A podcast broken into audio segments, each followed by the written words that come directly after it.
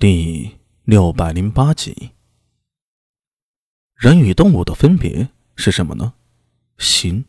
当然，从生物学上说，动物也有心，但人之心却在字面上与动物之心不同。思维、创造、体验、智慧、传承等等，这些只有人才有的能力，这也是人与寻常动物根本的不同。正是如此，人的提升非在体能，因为动物也有体能、本能，而在于创造，而在于感悟，在对宇宙万物的体验中体悟道的存在。越接近于道，就越接近于本源，这才是境界提升的根本。所谓顿悟，在于心性，在于心内，不在于心外。好像有那么一句老话，叫什么“功夫在诗外”。就是这个道理了，当然那是形容作诗学文的，但理是相通的。苏大为重新盘坐下来，他现在虽然外表平静，但是内心颇有一种蠢蠢欲动之感，恨不能找个对手大战一场，好好体会一下境界突破后自己的实力究竟如何。但他很快意识到了，这心里的躁动有些过了，深吸了几口气。用金息之法缓缓平复。说也奇怪呀，这个时候他好像多了一心两用着呢，身体在顿着金息之法吐息，镇守住心猿意马，而大脑还能多出另一个念头思考。刚才那阵躁动和亢奋毫没由来，有点像是心魔呀。对了，按上一世看过一些小说或者佛法来说，力量越大，心魔也就越重。需用佛法调和，或者心性修为够高才能够镇住。仔细想了想，也有道理。就好比人刚刚得到某种巅峰体验，如果从生物学上来说，多巴胺和肾上激素肯定疯狂分泌了，这个时候肯定亢奋到极点，而且力量徒增，带来一夜暴富的感觉，很多人把持不住，会内心膨胀的。也许这就是心魔了。轻轻将这念头抛开，他又想起至今为止自己接触的几个艺人。首先是吉祥狮子苏信杰，现在看来，狮子实力跟自己突破前相差仿佛，应该是八品艺人。之前南池之时遇到的 buff 杨新荣，还有纳罗森、马尚峰等人，按感觉大概是六品到七品左右。至于李大勇，这回想起来，苏大为不禁闷了一声。他突然意识到，李大勇很强，非常强，至少也是六品以上啊。他说了有些好笑，当时对上李大勇时，根本没觉得李大勇有多厉害，甚至敢出手跟李大勇讨要刀弩。为什么呢？因为当时自己菜呀。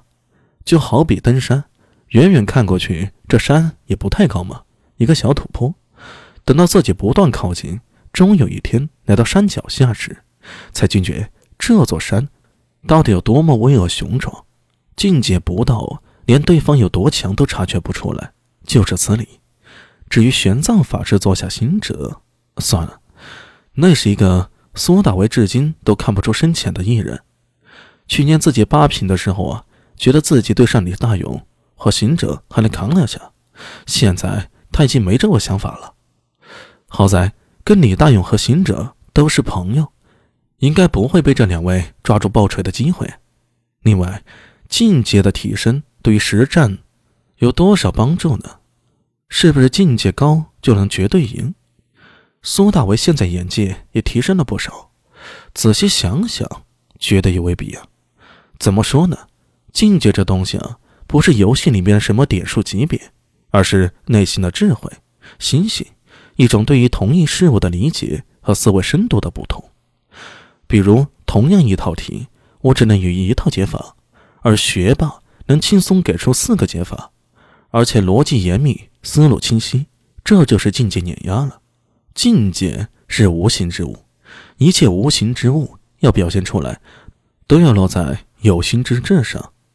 比如，你的武学境界高，你是宗师，但是你的身体菜鸡，打起来啊，还是要被我锤死。又或者，你是冰山。你带兵作战的技能点全都点满了，但是真的打仗的时候，发现自己手下全是新招的农民兵，武器啊也只有烧火罐。敌军主帅是个猪，他手下的兵全都是武装着铠甲、重甲骑兵，然后一个猪头，生生把你给突死了，徒呼奈何呀？这就是打个比方，要说的就是战场上的瞬息万变，不是境界高就稳赢的，境界是无形资产，打仗靠的是有形的本钱，比如说兵员素质、装备、后勤，具体到个人身上就看你的力量、速度、体能、反应等等。如果单论身体素质啊，苏大伟倒觉得自己因为修炼了龙行九转，还有金吞之术。和李大勇他们未必有那么大的差距，就像他虽然刚入七品，但是对上一人六品左右的杨新荣他们也有一定的把握。想到这里，他长长呼了口气，喃喃自语道：“龙行九转，这些锤炼体能之术是我的优势，只有将境界与身体锤炼到达极致，才能称为强大。具体实战时。”要看心理状态、身体状态，还是环境影响。哎，万万大意不得。